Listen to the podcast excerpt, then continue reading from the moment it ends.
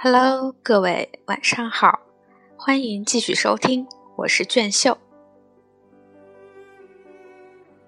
痛失侯伴。二零零三年二月六日正月初六，刚刚在家过完新年的杨林贵又和他的耍猴班子上路了。这次他们要到山东德州去赶庙会，原打算等麦收的时候再回家，没想到突如其来的非典把他们的计划打乱了。四月，各地疫情防治部门都开始设立关卡，对来往人员严加盘查。每个村庄都开始设置检查站。在外出了八十五天后，杨林贵他们意识到，再不往家赶，就有可能被隔离在外面了。但这时回家之路也是困难重重。看到他们是外地人，各个关卡都对他们严加盘查，有些地方根本不允许他们经过。非典疫情的形势越来越严峻，他们只好一段路一段路的走，甚至得绕着路往家赶。白天赶路，夜里就睡在野外的庄稼地里。从山东德州到保定、石家庄，再到安阳、郑州，最后终于在五月十六日回到了家。这一趟出门三个月，每个人赚了一千多元。六月二十八日，杨林贵打电话告诉我。他儿子杨松去佛山一家陶瓷厂打工了，以后不和他一起走江湖耍猴了。可是没过多久，杨松就打电话回家，在电话里哭着跟母亲说，在这里打工实在干不下去，每天带着四双手套搬运刚出炉的烫瓷砖，一天的工资收入是十三块钱，花三块钱吃饭，剩下十块钱再除去水电费，一个月也就剩下两百块钱。母亲贺群很心疼儿子，可也没有办法。这一年家里的收入最差，贺群只能跟儿子说：“儿啊，你暂且坚持一下，现在还不能回来。回来后家里实在也没有钱，能赚多少是多少吧。实在不行就换个工作试试。”就是在这一年，沙堰镇很多村庄开始种植日本大葱，豹湾村也开始在种植结构上做出调整。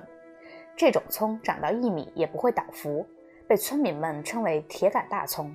也就是这种大葱，在随后的十年当中，给村民们带来了比较可观的经济收入。二零零三年八月一日，虽说非典疫情已经过去，但是这一年耍猴人被禁止外出卖艺。到了一年中最热的三伏天，猴子在这个季节都会脱毛，每天清晨和傍晚。耍猴人都会把猴子带到村边的河塘里洗澡，这样能使长久不运动的猴子减少疾病。杨林贵说，今年他的公猴身体一直不是很好，犯了胃病，不怎么吃东西，可能就是经常不活动的缘故。十二月六日上午，杨林贵给我打电话说，他的老公猴看样子要不行了。当我从洛阳赶到他家时，老猴已经死了。贺群告诉我。猴子快死的时候，场面非常感人。那时候奄奄一息的老猴已经躺在地上起不来了，和他一起生活的另外两只猴子不时将他抱起，向杨林贵吼叫着，流露出乞求的眼神，希望主人能救救他。老猴想坐起来的时候，他们就在老猴的背后把他拖起来。杨林贵说：“因为今年没有外出，怕他不活动生病。”昨天我把它拉出去溜了溜，大概是天太冷的原因。回来后猴子就生病了，找来村里的兽医打针输液，还是没有救过来。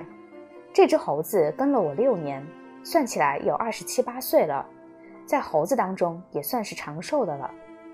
杨林贵找来一件自己的毛衣，把老猴包好，装入编织袋中，独自一人出门，到自家地里挖了个坑，把老猴埋了。这是杨林贵送走的第三只猴子。回来时他说：“耍猴人都不想让猴子死在自己面前，那场面太让人伤心了。”从非典开始到十二月份，杨林贵和村里其他耍猴人都不能外出。他们原本打算在十月份非典疫情结束后外出，但新野当地的林业部门管理很严，不给他们开具动物的饲养证明，迫使他们都不敢冒险外出。如果冒险外出，猴子就会被有关部门没收，那对他们来说将是巨大的损失。这一年，杨林贵的女儿杨雨中考只考了三百五十分，离上限的分数差一百多分。如果想上高中，得缴三千多元的差分费。杨林贵家里实在拿不出这些钱来，女儿只好放弃学业，回家帮母亲给当地一些收购花生的贩子分拣花生，每分拣一斤花生可赚一分钱。母女二人每天早晨五点起床，一天可分拣一千斤花生，能赚十块钱。午饭往往是买两个馒头，再吃一些咸菜，喝一些白开水。这种赚钱生活的滋味，让这个十八岁的姑娘难以言表。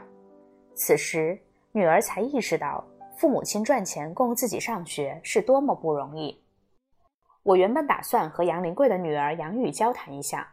为以后写耍猴专题积累一些素材，没想到，当我问杨宇：“你觉得你父亲耍猴赚钱容易吗？你怎么看待你父亲他们这些以耍猴赚钱的人？”我的第一个问题就把他给问哭了，他没回答，哭着跑了出去。贺群告诉我，他们不愿意让女儿外出打工，一是怕女儿在外面学坏，二是怕进了个不人道的工厂打工受累。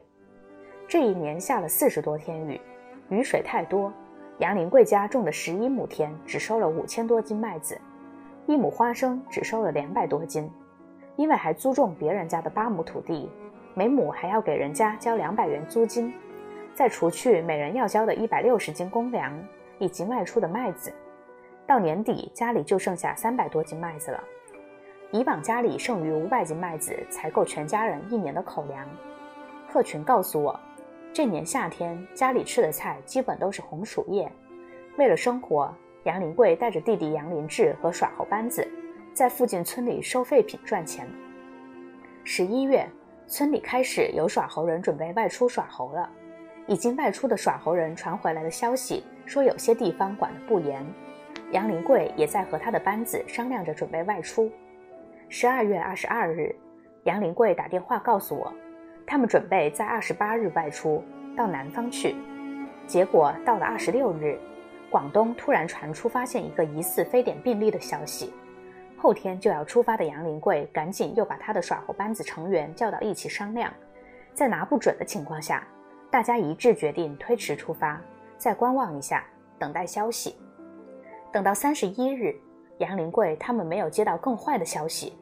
于是，他们当天下午在南阳汽车站出发，坐上了前往广东东莞的卧铺汽车，后又在湖北、湖南交界处因大雾被困了一天。